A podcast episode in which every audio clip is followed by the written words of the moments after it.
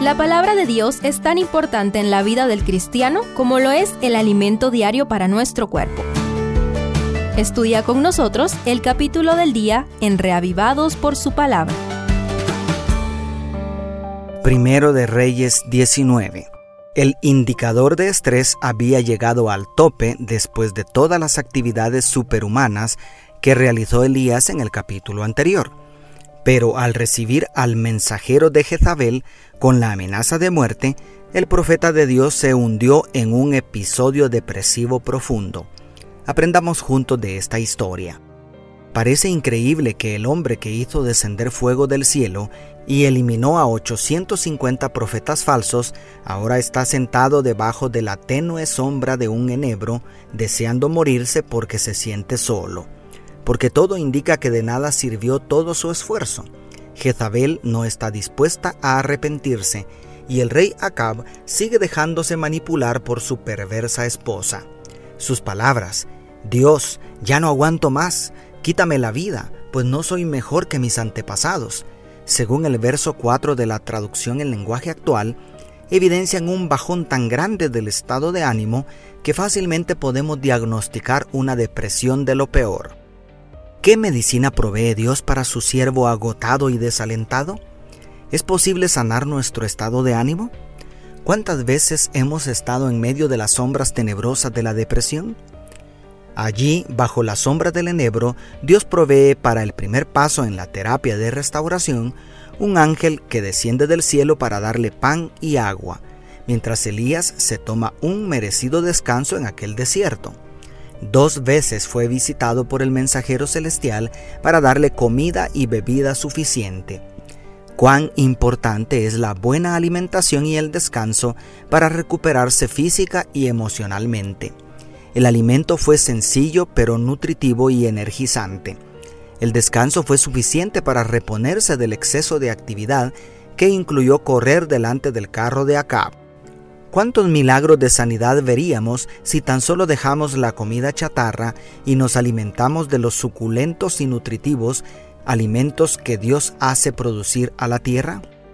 ¿Cuán renovados nos sentiríamos cada mañana si dejamos los malos hábitos del desvelo y cenas exageradas que no permiten al cuerpo recuperar energías?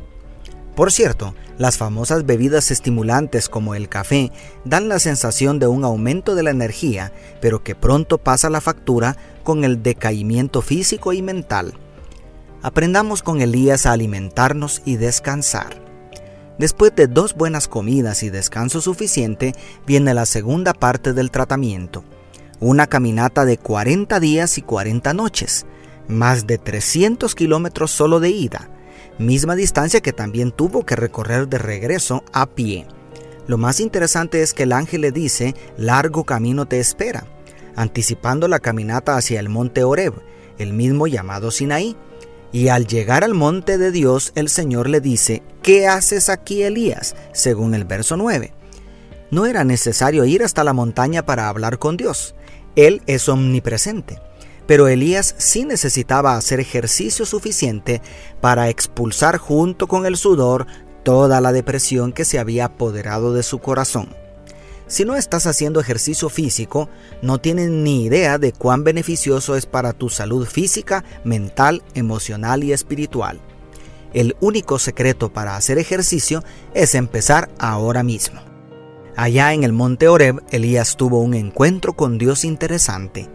Un grande y poderoso viento destrozaba los montes y quebraba las peñas delante del Señor, pero el Señor no estaba en el viento. Después del viento un terremoto, pero el Señor no estaba en el terremoto. Después del terremoto un fuego, pero el Señor no estaba en el fuego. Y después del fuego el susurro de una brisa apacible, según vemos en los versos 11 y 12. Interesante, Dios prefiere aparecer en un silbo apacible que en manifestaciones más estruendosas. Esto debería invitarnos a reflexionar sobre el tipo de adoración que agrada al Señor de los cielos y la tierra.